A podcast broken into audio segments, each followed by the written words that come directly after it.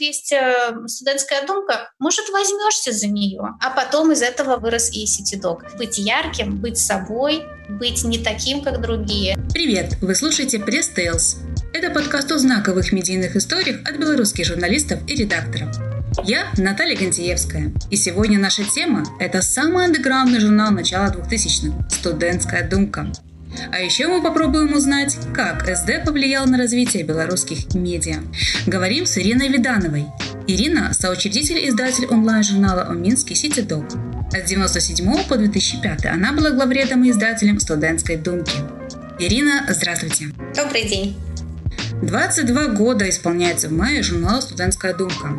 А как все начиналось? Я слышала, студентскую думку называют «Птицей Феникс».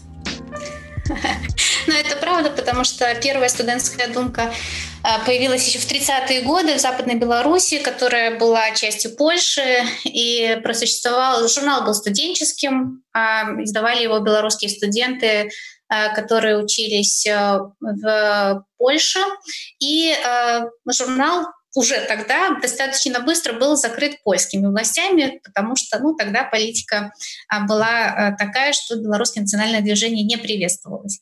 А, возродилась студентская думка в, во второй половине 80-х годов в андеграунде, за одиночными белорусских студентов, может быть, даже еще до него. Сейчас я уже могу подзабыть всю историю. Опять-таки студентами, которые э, опять-таки выступали за белорусскую незалежность, за белорусскую мову, а, развитие культуры, а, ну и, в общем-то, против совка, да, будем говорить прямым текстом.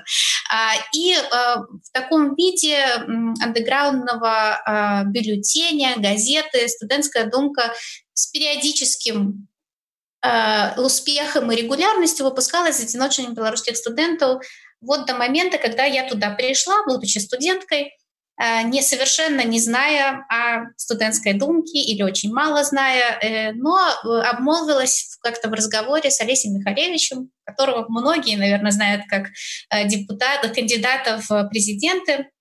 В 2010 году он был тогда старшинем одиночных белорусских студентов, и я вот обмолвилась, что мне, в общем-то, интересна журналистика. Э, я думала об этой профессии, хотя выбрала для себя э, исторический факультет БГУ. Очень довольна до сих пор этим выбором. А, и вот как-то так зацепилась. Он говорит, а знаешь, у нас тут есть э, студентская думка, может, возьмешься за нее? Я, знаете, по молодости обычно так происходит. Говорю, ну, почему бы и нет? И вот, не зная ничего о том, как издавать журнал, без команды, а, практически без денег, без какого-либо опыта, а, я радостно взялась за создание вот такого журнала, а, потому что показалось, что это хороший момент. И очень долго рождался первый номер. Вот, вышел он как раз-таки в мае 98 -го года.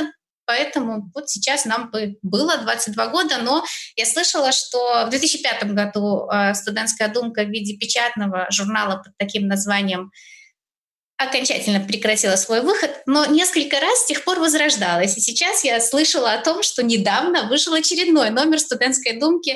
Я рада, что это происходит, и студентская думка, видимо, будет жить в веках. Ну, по крайней мере, студентская думка точно есть онлайн. Э, я даже смотрю и наблюдаю за этим э, журналом, но онлайн он точно есть. А вот процесс, как шел процесс? Как вы создавали команду? Ну, процесс, опять-таки, был во многом ситуативный. То есть, поскольку журнал был э, внутренним изданием на тот момент за одиночных белорусских студентов, а организация в то время была активной, достаточно развитой, у нее были представительства филий, как мы их называли, в разных городах, в разных университетах, не только в Минске. А, поэтому а, изначально темы шли от интересов организации. То есть чем интересовались сябры з одиночных белорусских студентов, то, собственно говоря, журнал и отображал, и такие а, авторы подтягивались. И были очень разные люди. Ну, один из э, первых, э, кстати, авторов э, пришел еще из старой студентской думки, Змитер Соложкин, доктор, сегодня вельми вядомы. Mm-hmm. И он очень долгие годы сотрудничал с студентской думкой, и это действительно вот одна из тех связей, которая вот у меня пронеслась уже на 20 лет. Потихонечку э, журнал трансформировался, мы сумели каким-то образом его зарегистрировать э, в Министерстве э, информации как э, журнал, где издателем являлась Объединенная белорусских студентов. В то время это было возможно, это разрешалось законом. Э, НГО могли быть, неправительственные организации могли быть учредителями изданий. Э, и мы получили статус зарегистрированного издания.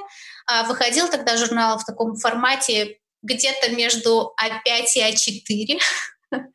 Долгое время я посмотрела вчера, что до 2001 года мы были в таком немножко урезанном формате, но уже играли в глянец.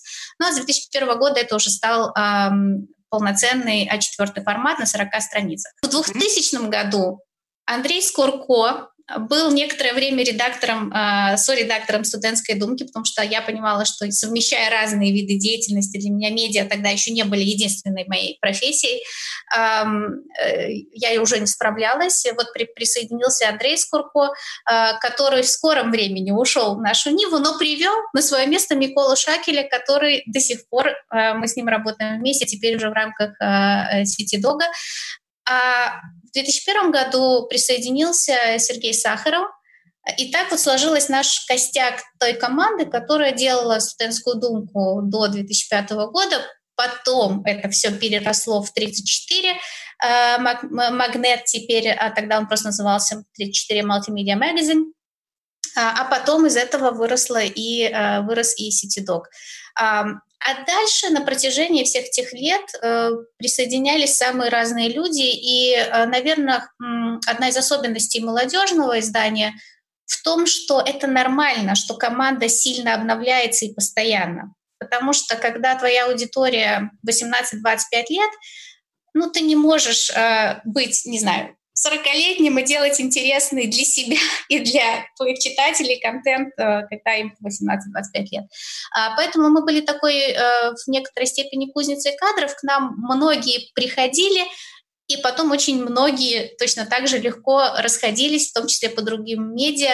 А, очень было много ярких имен, но большинство из нас писали под псевдонимами, потому что начало 2000-х было достаточно жестким временем. А, не все то независимое, а, яркое, андеграундное приветствовалось властями, у нас постоянно случались какие-то сложности, а, и поэтому для многих авторов было, было безопаснее писать под псевдонимами. Мое имя стояло как главреда и издателя, и я брала, в общем-то, на себя большую часть ну, таких внешних неприятностей, когда они случались. А, но при этом где-то с 2001 года, по сути, редактурой занимался уже Сергей Сахаров и Микола Шакель. Они были два такие со-редактора. Я взяла на себя функцию больше э, менеджера-издателя. И вот такой расклад э, помог, мне кажется, нам отстроить э, журнал так, что он функционировал ну, дольше, чем многие другие молодежные издания, потому что, опять-таки, в начале 2000-х в Беларуси был молодежный проспект, была музыкальная газета, это были очень яркие издания, и мы по-хорошему конкурировали друг с другом, но очень многие из них, к сожалению, закрылись э, раньше, чем студентская думка. Угу. Ирина, а вот если говорить про яркие имена, то есть Микола Шакель, Сергей Сахаров, а кто еще все-таки теперь-то мы можем раскрыть героев? Мы, мы можем раскрыть проблему с моей памятью, поскольку прошло уже 20 лет, и я боюсь кого-то обидеть, не назвав, но... Ну, хотя бы могу, несколько. Конечно, не упомянуть, но, например, Марейка Мартысевич э, у нас э, начинала в качестве автора, очень яркого автора, э, но потом выбрала для себя то, что ей всегда было близко, переводческо-писательскую э, стезю. Э, Павел Свердлоу, э, редактор лауреат Юрорады, тоже начинал с нами. Андрей Ленкевич начинал свой творческий путь в студентской думке. И у меня сохранились несколько очень классных портретов моих, которые он сделал. Мне повезло. На самом деле имен было очень много и среди авторов, и среди тех, кого мы фичили, о ком писали. Эм, и поэтому я вот перелистывала архивы благодаря нашему подкасту, и прямо слеза наворачивалась на глазах. Прямо гордость, как здорово, что удалось даже такие воспоминания.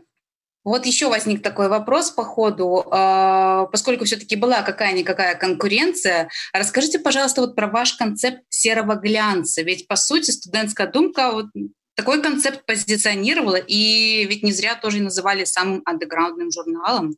Как такое получилось? Э, такое получилось э, от э, большой креативности и небольших средств. Поскольку мы когда мы тогда входили на рынок, мы, мы же начинали вот такой внутренний бюллетень, да, издание для своих, очень уютное, никто тебя особо не ругает, все, что ты пишешь, прекрасно. А потом мы решили, окей, но мы свою делянку своих однодумцев мы уже имеем. А как же э, остальные? Нам очень хотелось выйти вот из этого гетто, но при этом сохранить белорусскомовность, сохранить андеграундность, э, сохранить дерзкость. И мы всегда были вельми дерзким часописом, э, вельми субъективным. И, э, и тогда нам, мы подумали, окей, значит, нам нужно выходить на рынок. А как выйти на рынок, когда э, ну, у тебя реально не очень много денег, э, у тебя э, очень много импета и огромное количество, весь рынок, все киоски были завалены российским глянцем. Ярким, броским, который писал исключительно, как и сейчас, о российской какой-то там попсе, а мы хотели популяризировать белорусскую поп-культуру, которая тоже была, и мы не видели в этом ничего плохого. Но для того, чтобы конкурировать, нужно было выделяться. И выделяться мы могли своим стилем, и таким образом мы придумали вот этот вот серый глянец. Э, серый, потому что у нас не было денег на полный цвет. Мы наконец-то сумели найти средства на то, чтобы у нас был, а, была полноцветная обложка. Но на внутренности цвета уже не хватало, это было дорого. Но у нас были деньги на глянцевую бумагу. И поэтому на глянцевой бумаге мы печатали два цвета и немножко с ними играли. И вот такой он скорее был серо-синий глянец. Но концепт гораздо глубже, потому что это не только о внешней оболочке, но и о содержании. Мы тогда нашли то, что сейчас модно называть своим tone of voice, тон подачи материалов, голоса, узнаваемого очень. Мы сильно креативили с а, белорусским языком и придумывали слова, за которые нас очень ругали, потому что их не существовало в литературном языке, естественно, но зато таким языком мы могли говорить со своими сверстниками, и нас поднимали лучше. А, и главное — это как мы упаковывали темы, описали мы о разных, в том числе серьезных темах, и, но упаковывали их в такой глянцевый, гламурный стиль.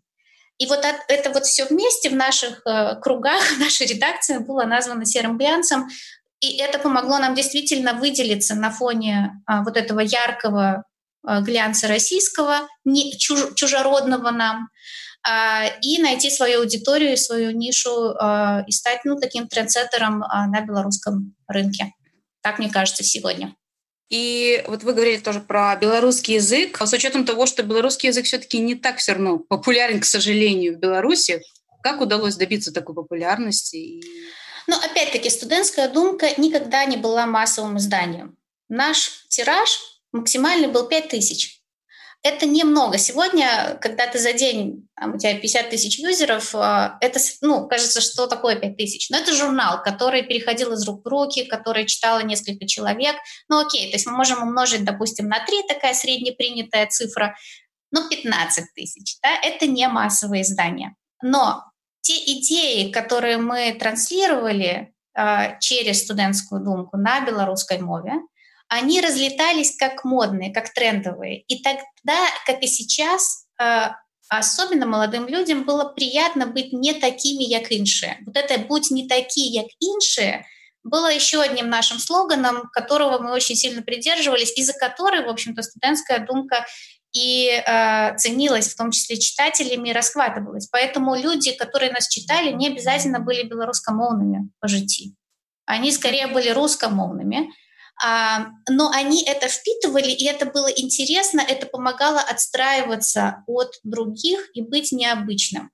И вот таким образом а, эта белорусскомовность выводила нас за рамки а, гетто, в котором, опять-таки, нам всем было очень уютно, потому что там все однодумцы, но которая не имела такого выхода и влияния на чуть-чуть более широкую и тоже свою аудиторию.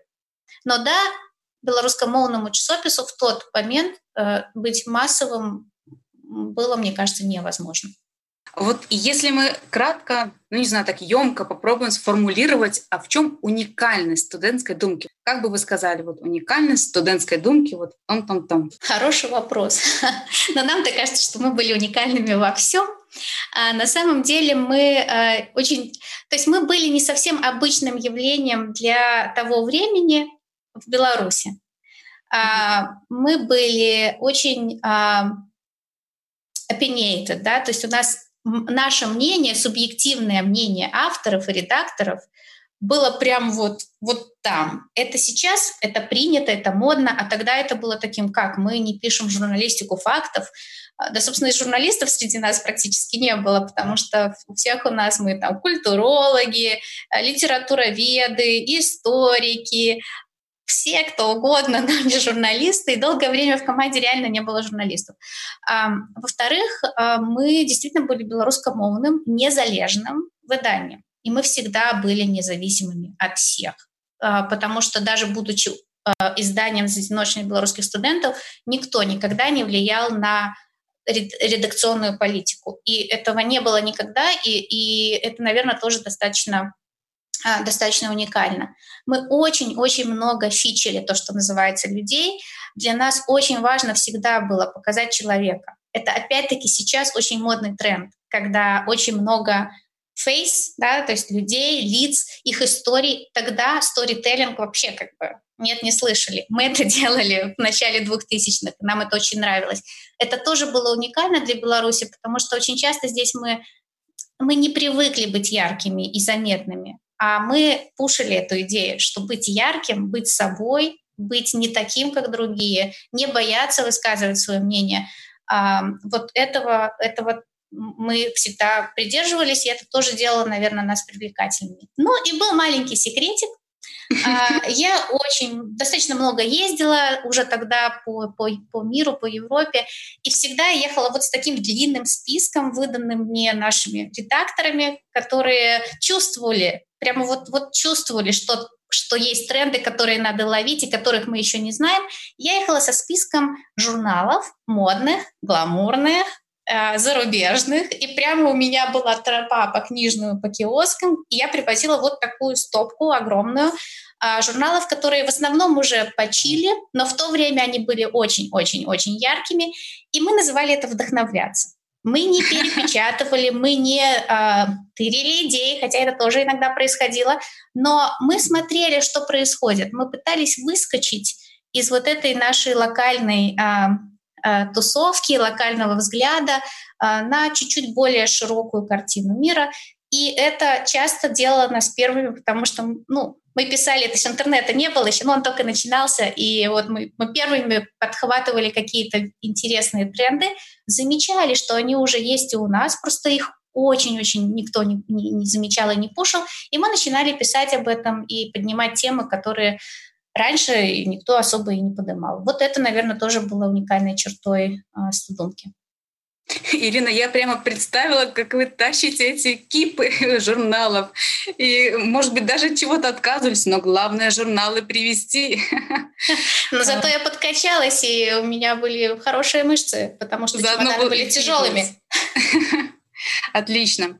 И вы сказали то, что студентская думка была действительно независимым медиа, по сути. И даже вначале вы упомянули, что какое-то время издавался легально журнал, вам удалось э, зарегистрироваться. А скажите, пожалуйста, вот как удалось добиться такой самостоятельности? Вы, все-таки вы даже не какой-то коммерческая медиа, а даже студентская с какой-то стороны были. Студентская думка не, не была коммерческим медиа. Это действительно был такой вот ну, как бы зарегистрированный несколько лет андеграундный журнал. Мы вышли из андеграунда, пришли в, реги- в регистрированную легальное поле, и потом нас лишили регистрации. Мы опять ушли в полный андеграунд, но при этом продолжали, э, продолжали получать рекламные деньги, не спрашивайте меня как.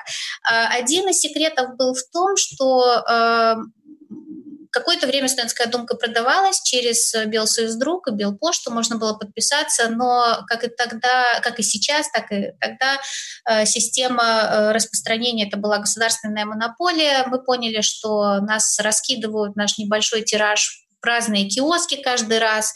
И наши читатели нас не могли найти. Это было ужасно неэффективно, особо денег не приносило, и мы приняли решение, что мы переходим в формат бесплатного журнала для читателя, но строим, а, свою сетку распространения, и мы стали распространяться, то есть раздавать, по сути, журнал бесплатно в точках, где наши читатели, то есть студенты, молодые люди, э, были клиентами. Это были модные в то время э, магазины с компакт-дисками, с музыкой, уже в Минске были fashion stores первые, в которых, которые, кстати, у нас тоже и рекламировались.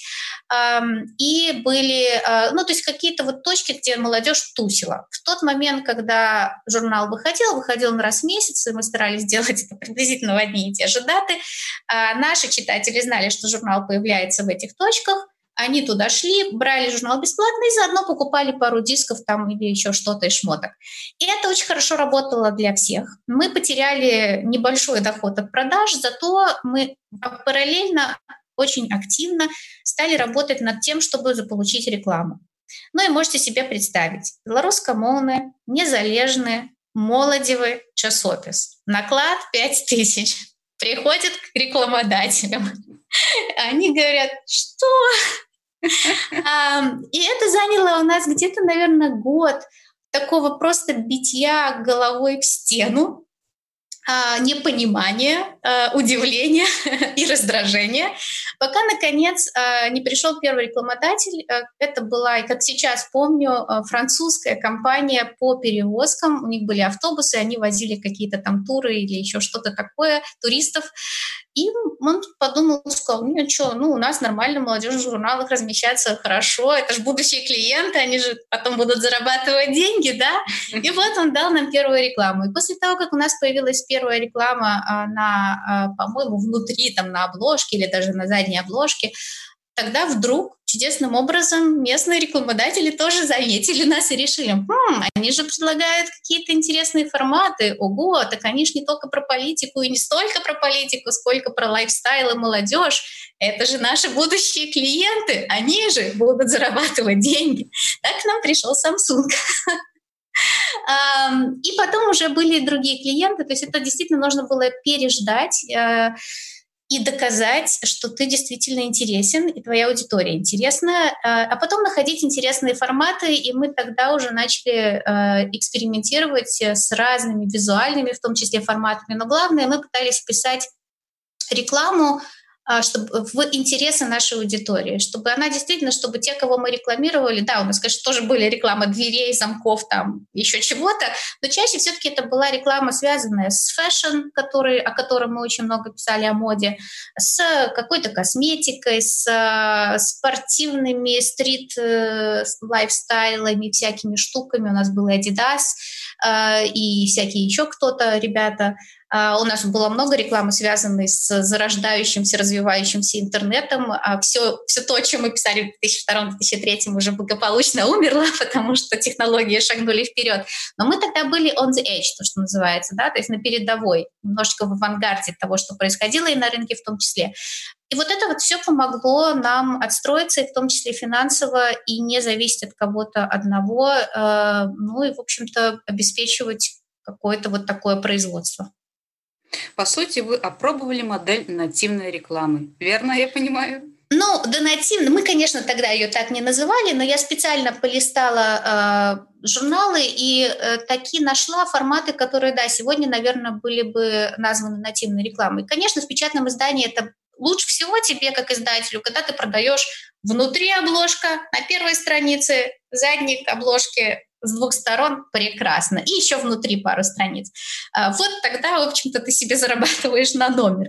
А, но а, при этом нам не хотелось делать действительно такую только лобовую рекламу. Я вот нашла материал, который мы делали с Levi's. Они делали какой-то конкурс где э, предлагали девушкам просто на, на остановках были объявления, что приходите к нам, будьте нашей моделью. А вот они выбрали победительницу, мы с ней сделали фотосессию. А, действительно была просто студентка экономического какого-то вуза, очень миловидная. Она была у нас на фронте на обложке, на, перв, на первой обложке. И, а потом вслед была статья, тоже связанная с, с этим брендом, но не напрямую про Levi's, где мы рассказывали о модных трендах того года. Лета того года. И вот, собственно говоря, это тебе уже поближе к нативной рекламе, за которую мне сегодня не стыдно девушке получилась прекрасная фотосессия и очень милое интервью, которое действительно рассказывало скорее ее историю, ну и показывало немножко джинсы Levi's.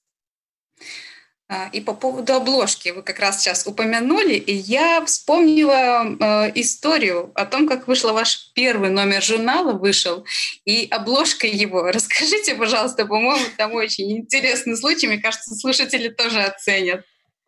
Да, это случай, который я никогда не забуду, как начиналась моя издательская карьера, а, которая могла на нем же и закончиться. А, ну, помимо того, что, как я уже сказала, первый номер давался очень сложно, я не понимала, что я делаю. Ну, и у меня почему-то там возникла тема, а, модная на тот момент профессия политолог. И вот мы разбирали, как политология учат в Беларуси, как политология учат за границей, и потом что-то там еще было очень серьезное про образование и всякое такое. Там не было ничего, чтобы касалось темы а, афроамериканцев или борьбы за права расовые. Ничего на эту тему там не было. И я ждала все от э, человека, который был нашим же печатником, и заодно он делал, он верстал журнал, но команды не было никакой. А, он достался мне в наследство от единорожного русского студента. Очень его люблю, очень ему благодарна за то время. Но у него случился творческий кризис. И а, поскольку я, отдав ему тексты, уже никак не могла влиять а, на то, что происходит дальше, я просто с трепетом ждала, что же происходит. Как сейчас помню, я звоню ему из э, настоящего такого телефонного автомата с трубкой на, на проводе из Национальной библиотеки, тогда еще в старом здании э, маленьком. Я ему звоню, и он мне говорит, Ирин, слухай, ну, ты, напевно, меня забьешь, але я поставила на вокладку афроамериканцев. Я помню эту паузу и понимаю, что все, ну, ну тираж уже сделан, он уже, он уже отпечатан. И потом говорит, ну, и есть еще одна маленькая деталь. У нас тут с фарбой нечто пошло не так, там колер будет розный. И вот я приезжаю за этим тиражом, открываю первую пачку, начинаю просто вот так перекладывать журналы и понимаю, что у меня этот э, афроамериканец э, очень стильный, надо сказать, очень стильная картинка на, тот, на то время – а, на белом фоне совершенно разных оттенков фиолетового. От такого темно-фиолетового к такому розовенькому. Поэтому, если вы счастливый обладатель первого номера студентской думки, знайте, что он точно отличается от всех остальных. Кстати, этот раритет у вас самой есть? Сохранился? Да, но один экземпляр. Один mm-hmm. экземпляр у меня есть. Возможно, когда-то вы его продадите на Сотбис. О нет, этот я не продам никогда, я повешу его в рамке. Очень классно. Разве это единственный случай? Или, наверное, это просто самый такой яркий, который запомнился? Ну, это просто такой, знаете, вход э, в издательское дело. Э, поэтому, конечно, наверное, для самый яркий. Но если бы вы говорили с Сергеем Сахаром, с Миколом Шакелем, у каждого из них будет с десяток самых разных историй. На самом деле это было, ну, реально очень классное время, веселое, когда мы это был большой фан, больше, чем большой стресс. То есть стресса было много, но э, мы все получали огромное удовольствие от того, что мы делали. Это был такой образ жизни. Это не было просто вот мы пришли в редакцию работать, мы пришли туда тусоваться. И там у нас все время кто-то тусовался, что-то всегда происходило. Поэтому историй очень много, самых разных. Может быть, кто-то из моих коллег еще когда-нибудь что-нибудь расскажет. Беру себе на заметку. А, кстати, Ирина, по поводу работы команды, вот вы сейчас говорите, что у вас там тусовка, так все классно, круто. А как вы строили эту работу? Э, вы были взаимозаменяемы или у вас все-таки какое-то разделение пошло? Ну, у нас э, случилось, наверное, такое э, счастливое совпадение. Э, вот когда мы втроем, с Миколой, Сергей и я, э, нашлись, мы очень разные, вот прямо очень разные, каждый из нас как личность. Э, и это, наверное, тоже очень хорошо, потому что помогало такой вот, как знаете, они глаза смотрят во все стороны. Вот тут так mm-hmm. у нас охват тоже был хороший. А у нас разные скиллы, то есть мы каждый в чем-то одарен, чуть чуть-чуть больше, и это тоже хороший, хороший комплекс. И вот когда мы втроем вместе собрались и начали работать, э, Сергей, безусловно, привнес такую очень э, свежесть, яркость, дерзкость, опять-таки, в журналы. Вот с ним журнал начал быть таким вот серым глянцем. Микола всегда давал очень много глубины, разносторонности э, такого и развития. Он очень вдумчивый человек. А я поняла, что в таком случае мне уже не, нет, нет такой необходимости читать тексты. Есть два великолепных редактора, которые, э, которые делают это гораздо лучше меня. И тогда я поняла, что во мне, наверное, то, что есть, это хороший организаторский э, организаторская жилка, которая помогает держать все это вместе, направлять и, и, и, поддерживать. И я стала, по сути, в нашей команде таким менеджером. И вот фактически уже с 2000 2002 года, вот в 2001 мы к этой модели шли, а с 2002 года она уже стала работать. И она работает для нас до сих пор. Это четкое распределение ролей, а при этом каждый из нас а, с уважением относится к границам, которые мы определили, и не станет лезть в работу другого человека через его голову, потому что это очень важно, чтобы для авторов, например, слово главреда было последним, да, чтобы потом не пришла я, например, и сказала, не-не-не, так мы делать не будем, мы делать будем вот так. Это вносит ужасную сумятицу. Должно быть доверие между э, игроками. И вот таким образом в студентской думке уже появилась э, та модель, к которой сейчас очень многие медиа в Беларуси приходят, э, потому что мы долго были вне рынка, медиа вообще. Сейчас мы в рынке. И в этом рынке оказывается, что кроме главреда и качественного контента тебе еще нужно очень хорошо плавать в плане управления, организации, фандрейзинга, э, коммерческой составляющей, продажах. Вот это вот все. Раньше этим занимался обычно в изданиях один человек. Он же главред, он же главный автор, он же бухгалтер и он же развозит газету. Но, к сожалению, это была реальность э, наша очень сложная. Нам повезло в студентской думке, что вот сложилась команда, в которой было несколько ролей, и которые хорошо между собой работали. И уже много лет спустя, когда уже был сетидок, я разговаривала с инвесторами э, западными, и они говорили о том, что когда слышали, что наша команда вместе работает уже 20 лет, мы не перессорились, не переделили что-то там, и при этом э, мы хорошие коллеги э, и неплохие друзья, для инвесторов это один из важнейших факторов, на которые они смотрят, когда вкладывают в ту или иную команду, включая стартапы. Э, потому что важно, чтобы люди, а, занимались тем, что они умеют и понимают, и б, э, чтобы они могли работать как команда. Вот у нас эти две составляющие совпали. Угу. Да, если бы все команды могли так слаженно работать в течение 20 лет, конечно, но мы у нас были моменты, мире, наверное. У нас были но... моменты, но тем не менее это жизнь, но да, в целом это работает. Угу. Ирина, расскажите, пожалуйста, про компанию «Делай себя сам». Насколько я знаю, все-таки эта компания достаточно тесно связана со студентской думкой. Ну, это была компания студентской думки. Э, называли мы ее «Раби себе сам», и только так она мне и запомнилась. Э, мы сделали два э, как теперь говорят. Первая, сама идея компании была связана с выборами 2001 года, Собственно, так мы познакомились с Сергеем Сахаровым. Была тогда такая компания мобилизационная, которая э, не агитировала за конкретного кандидата, но э, многие сотни общественных организаций в Беларуси объединились в одну компанию для того, чтобы вывести на избирательные участки э, молодежь которая предполагалось будет голосовать не за действующего президента. А до этого времени ну, люди уже разочаровались в выборах и в политике, поэтому молодые люди, в принципе, не хотели ходить на выборы. Вот такая была идеальная схема. А, Все пошло не так э, с кандидатами. Э, компания была очень яркая. Сергей был ее пресс-секретарем, я была координатором. И вот так мы, собственно говоря, познакомились, и он э, пришел в журнал и остался. И после выборов был период огромного разочарования. То есть просто такого, ну вот я по себе помню, у меня просто опустились руки, и несколько дней ничего не хотелось хотелось сделать, и казалось, что все, вот все эти усилия были зря. Но в течение кампании мы вдруг поняли, что в стране огромное количество очень ярких, активных, креативных молодых людей, которые после выборов, после этой волны, когда они были востребованы, как волонтеры, как активисты, опять они оказались не у дел, никому не были нужны. И э, тогда мы подумали, а почему бы нам через журнал не попытаться ну, как-то эту энергию э, схватить, да, и направить куда-то. И вот мы придумали эту компанию по Раби Сабисам по аналогии с такой американской мечтой, только белорусскую мечту. И мы попросили команды студентов, потому что понимали, что ну, у студентов больше времени, они вообще склонны больше к авантюрам такого рода. Это наши читатели, в конце концов, а, чтобы они поделились с нами своей э, белорусской марой, как она им видится, чего бы они хотели. И никаких других рамок мы не ставили. Единственная рамка была, чтобы это была команда из двух-трех человек как минимум.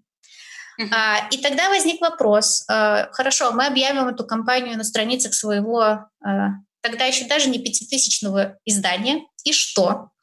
А, а мы хотели сразу ого-го, чтобы про это все узнали. А, и вот тогда мы с этой идеей э, пришли к Юле Слуцкой, тогда редактору э, белорусской комсомольской правды, белорусского издания «Комсомольской правды», а, где «Комсомольская правда», где «Студентская думка». Совершенно разные уровни. И Юля каким-то образом в нас поверила. Поверила в эту идею, поверила в то, что это важно, и поверила, главное, в то, что мы можем это сделать. И она согласилась, что под эту кампанию у нас будет, э, по-моему, в раз в неделю, если не ошибаюсь, front page, главная полоса «Комсомольской правды».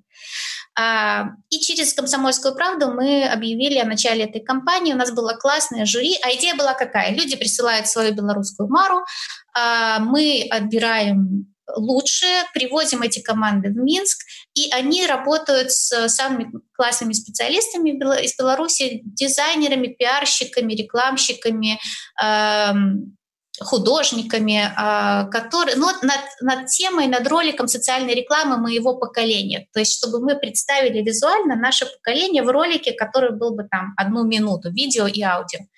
Uh-huh. И, соответственно, у нас было жюри. Э, я в это жюри тоже входила как, как э, главред студентской думки. И вот мы, готов, мы подготовили эту кампанию. У нас была такая неделя, мы раздавали такие стикеры юнисекс, очень уже тогда модно, и на, ней было, и на них было нарисовано и написано «Хутка все пойдет по твоим сценары» и больше ничего. А, и это уже подняло какой-то шухер такой, ну, потому что среди студентов это разлетелось. А потом вышла комса, в которой было сказано, что вот такая компания, студентская думка и бла-бла-бла объявляет и все такое. Мы сделали пресс-конференцию, тогда это, ну, как иначе, еще ж не было всех этих ваших телеграммов. И э, на этой пресс-конференции все, об этом всем рассказали. И вот я помню, мы пришли в офис после присухи, офис был в квартире, не стыдно признаться. Есть квартире? А, не, это мы снимали квартиру, но тогда очень часто офисы были в съемных квартирах. Вот мы сидим, едим какие-то пирожки и понимаем, что может же случиться так, что никто нам никаких мечт не пришлет. И мы стали тихенько писать свои, на всякий случай, как прошаренные медийщики, чтобы хотя бы что-то было. И мы тогда, в том числе, у нас уже был имейл, и вот мы сидим перед этим таким бликующим экраном и ждем. И думаем, ну все, сейчас будем сами себе отправлять. И вот она пришла. Первая мечта, вторая, а потом в Комсу повалили от руки написанные письма. Это еще вот 2002 год, да, 2003. Uh-huh. И уже оно э, еще тогда так писалось. И мы поняли вот после этих первых, что все хорошо, все получилось. Действительно, пришли десятки этих мечт, мы сидели, их читали, отобрали наиболее интересные, собрали в Минск несколько команд, они неделю фигачили, э, очень классно придумали все, потом жюри чуть было не переругалось и не переубивало друг друга, когда мы выбрали победителей.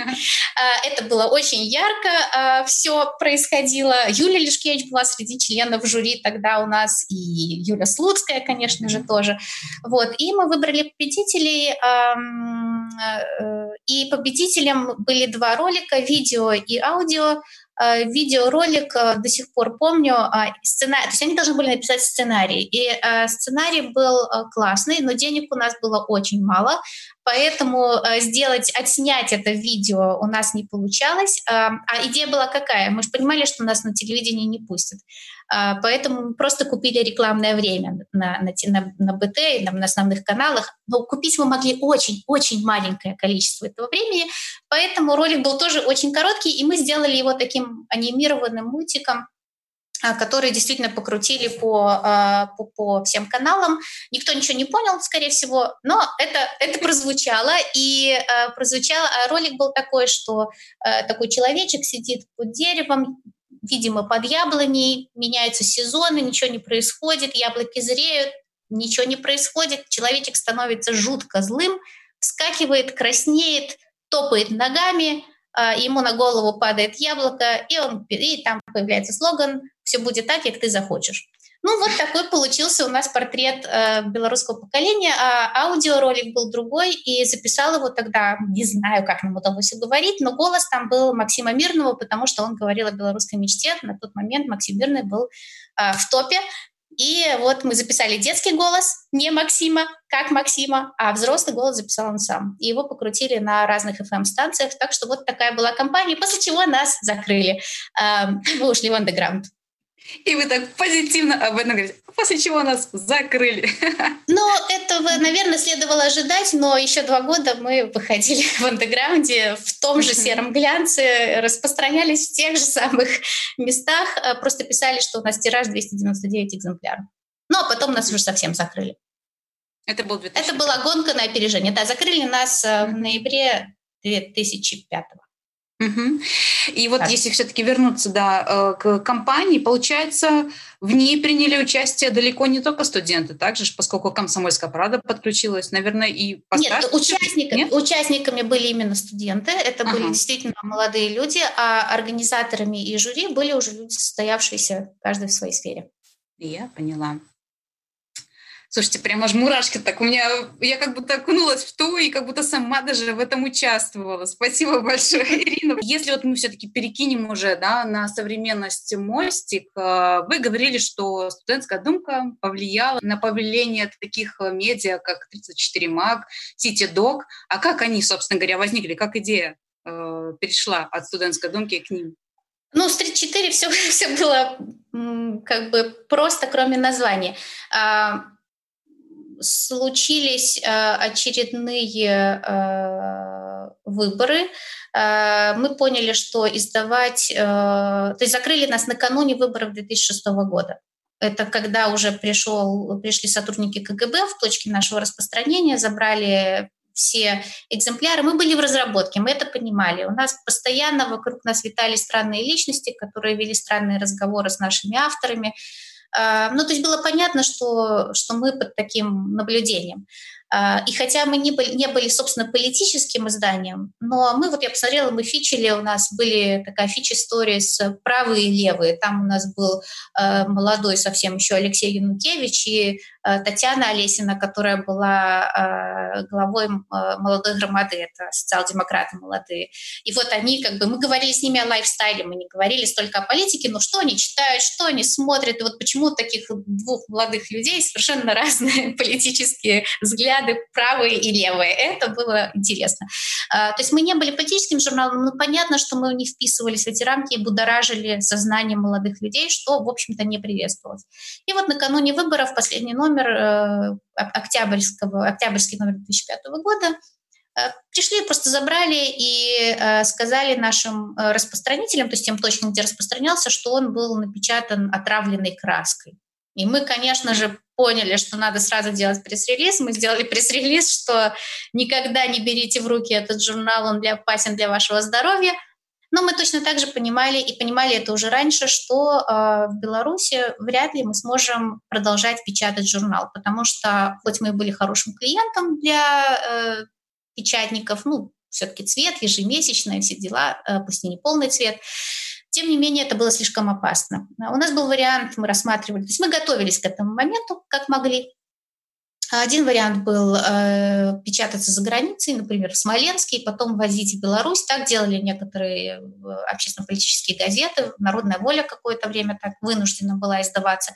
Но это означало, что на границе чаще всего конфисковывали либо весь, либо часть тиража. Это дорого, это неэффективно. А, идея была еще перейти на что квартальник, да, то есть ну, выходить раз в три месяца, но ты теряешь жилку, когда ты периодическое издание э, раз в три месяца это мало. И вот тогда вы подумали, окей, может быть вообще нам уйти в цифру, ну какую цифру? Интернет уже был, но он был очень медленный и достаточно дорогой, и не у всех. И тогда у нас придумался каким-то образом этот формат издавать журнал на компакт-дисках. А, И это было страшно, но мы первый номер сделали, по-моему, за два месяца. То есть вот в ноябре нас конфисковали, а, по-моему, уже в январе, в конце января мы вышли на компакт-дисках под названием CD Mag. CD Mag. Ну, то есть студентская думка, uh-huh. Mag Magazine, а еще к тому же magazine, он CDs, он компакт-диск. Просто все сработало как нельзя лучше.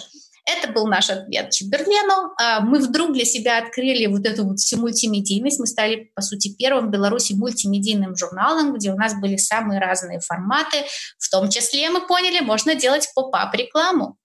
Мы написали и даже письмо а, в Министерство информации, спросили, а считается а, СМИ в Беларуси журнал, который издается на компакт-дисках. А в то время закон был старый, и там еще про компакт-диски не слышали.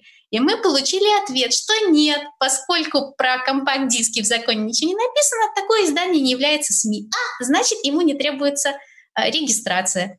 И мы стали делать э, журнал, э, который мы делали на компакт-дисках. У нас там была реклама, мы зарегистрировали рекламное агентство, чтобы получать эти деньги легально. А, оказалось, что это все очень интересно, активно и ново.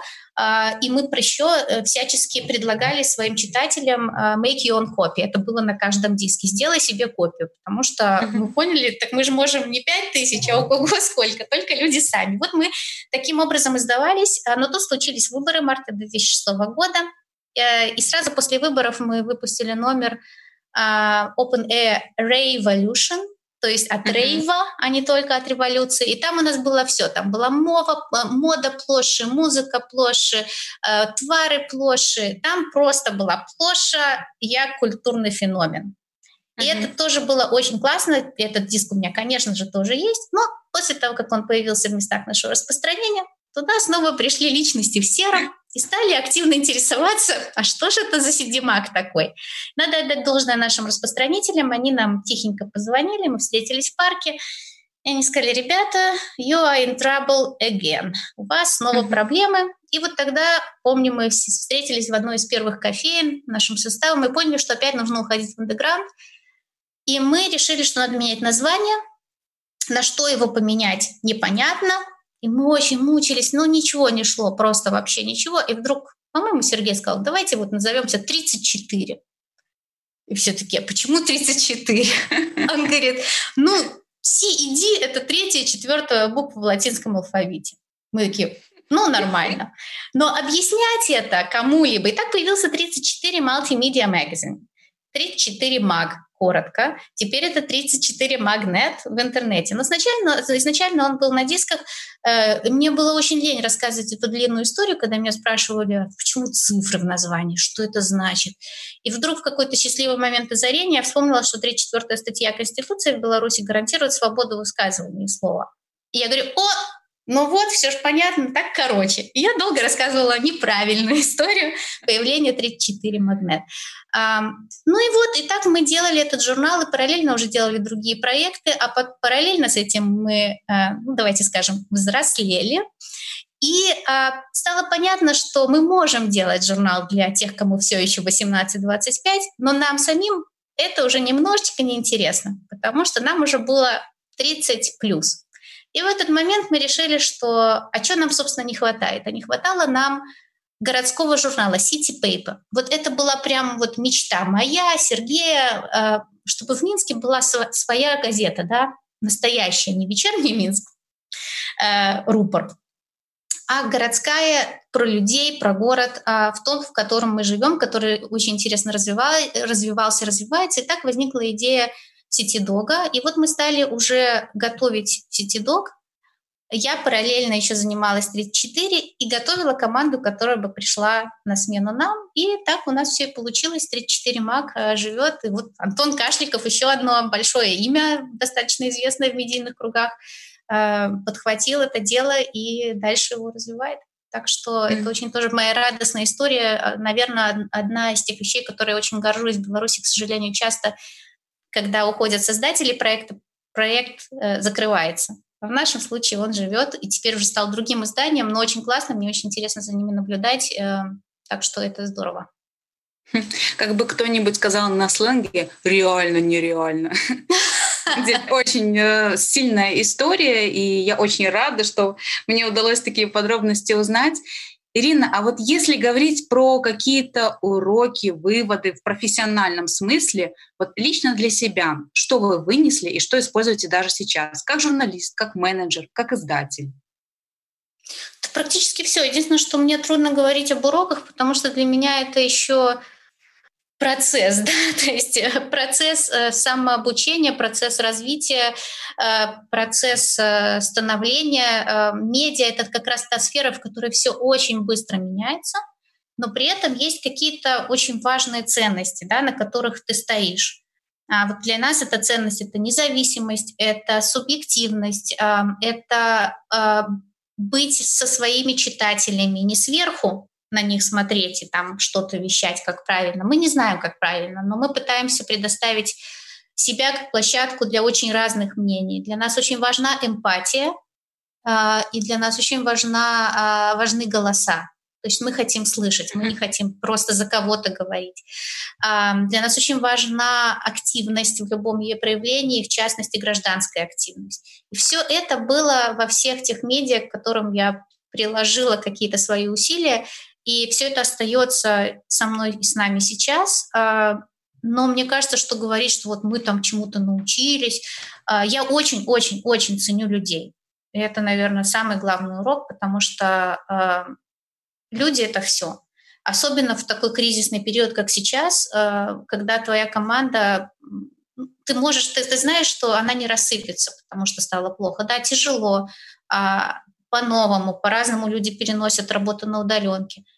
Но мы перестроились, и мы не рассыпались. И, я, и мы проходили много разных кризисов. И сегодняшний, наверное, страшный, но не самый, ну, такой вот в нашей истории э, современной. А, вот это, наверное, конечно, самая-самая важная вещь. А, доверие. Потому что если вы не доверяете в команде друг другу, это очень-очень сложно тянуть. И что еще очень важно, ну, так случилось, что у нас есть такое очень модное понятие, это же называется horizontal management, горизонтальный менеджмент. В моем идеальном представлении это я лежу на диване, и все происходит. Но это не так на самом деле. Это значит, что ты, вы работаете как горизонтальная, а не э, иерархия. Да? То есть как горизонтальная структура, где распределяются м, обязанности, но никогда в жизни не могу себе представить, чтобы я пришла и кому-то сказал, так надо, потому что я босс. Хотя Сергей и Микола любили приходить на какую-нибудь встречу, они намного выше меня, а в какой-то момент они еще и решили побрить свои головы. Это прошло, но, по крайней мере, у одного из них. Эм, и вот мы приходили, я такая маленькая девочка и два таких высоких, лысых молодых человека, и они так нежно смотрели сверху вниз на меня и говорили, а это наш босс. Но это была такая наша внутренняя шутка. Эм, а на самом деле мы действительно всегда были равными. А, но вот эта вот горизонтальная структура, она во многом объясняет э, живучесть да, и гибкость э, изданий, которые мы делали вместе. Наверное, это основное. Но опять-таки повторюсь, медиа — это та сфера, в которой ты учишься каждый день, и каждый день понимаешь, что ты уже отстаешь, потому что технологии несутся э, бешеными темпами, а тебе нужно стоять на своих ценностных китах и при этом очень круто плавать вот в этой всей новой теме современных технологий. Ирина, спасибо просто огромное-огромное, что поделились историей, даже такими подробностями. Действительно, очень приятно, что я имею тоже теперь к этому отношение. Спасибо большое. Спасибо вам огромное. Ну и надеюсь, кому-то это будет интересно. Спасибо. Это был подкаст Пресс Tales. Слушайте подкасты пресс-клуба каждую неделю и будем на связи. Пока!